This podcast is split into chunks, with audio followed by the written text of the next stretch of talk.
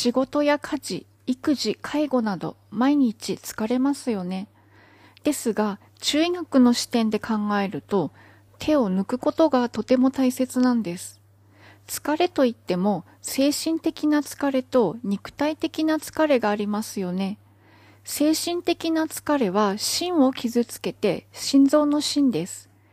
そして肉体的な疲れは脾を傷つけます。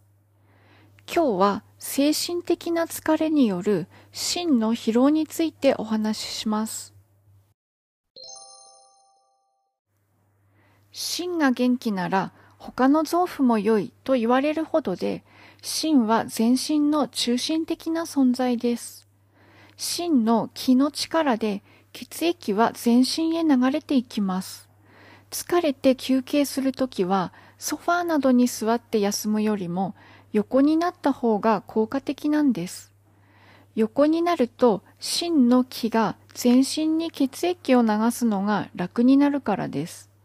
逆に考えてみると、例えば階段を4階5階と登ったら息が切れて脈が速くなりますよね。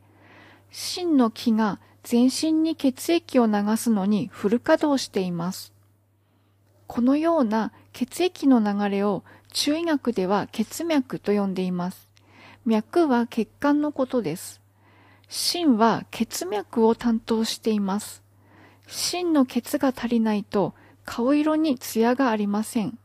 脈も細くて力がありません。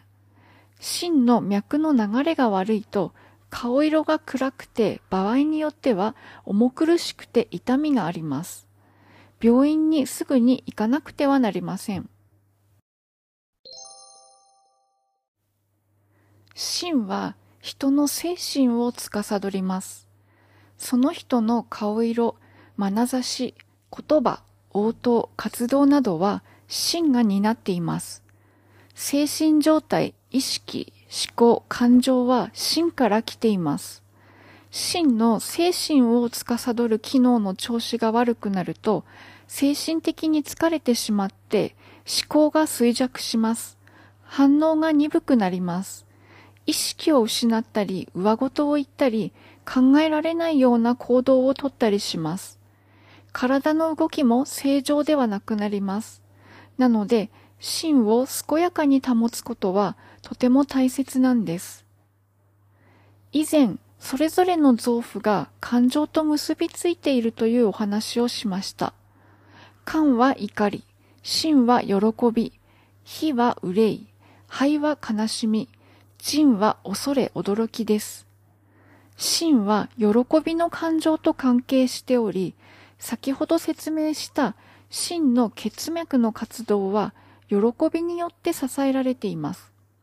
しかし、喜びが過度になると、真の精神を司る機能がダメになります。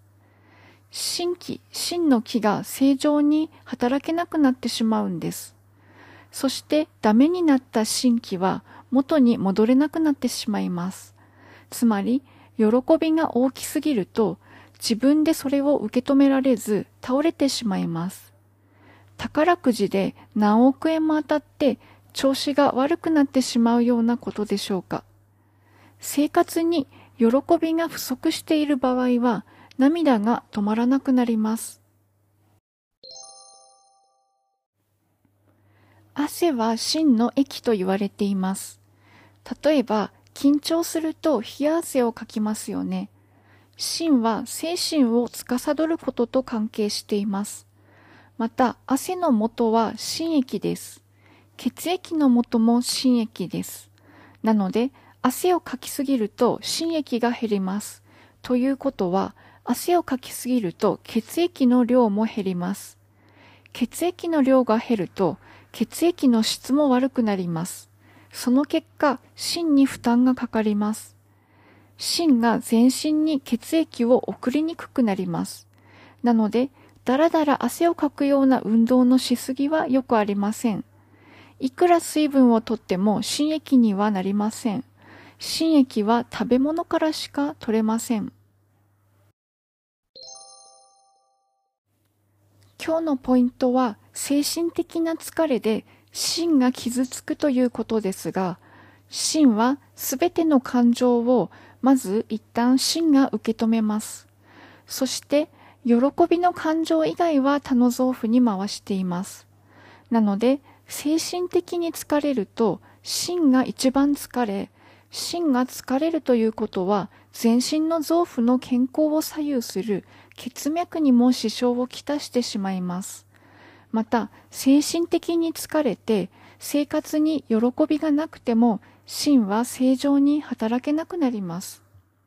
そんな大切な心へ栄養を与えてくれる食材は小麦、あん肝、豚の心臓、紅茶、コーヒー、ジャスミン茶、緑茶、カカオなどです。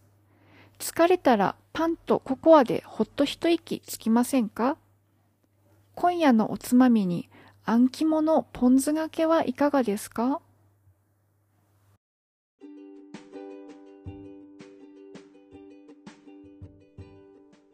本日は聞いていただいてありがとうございました。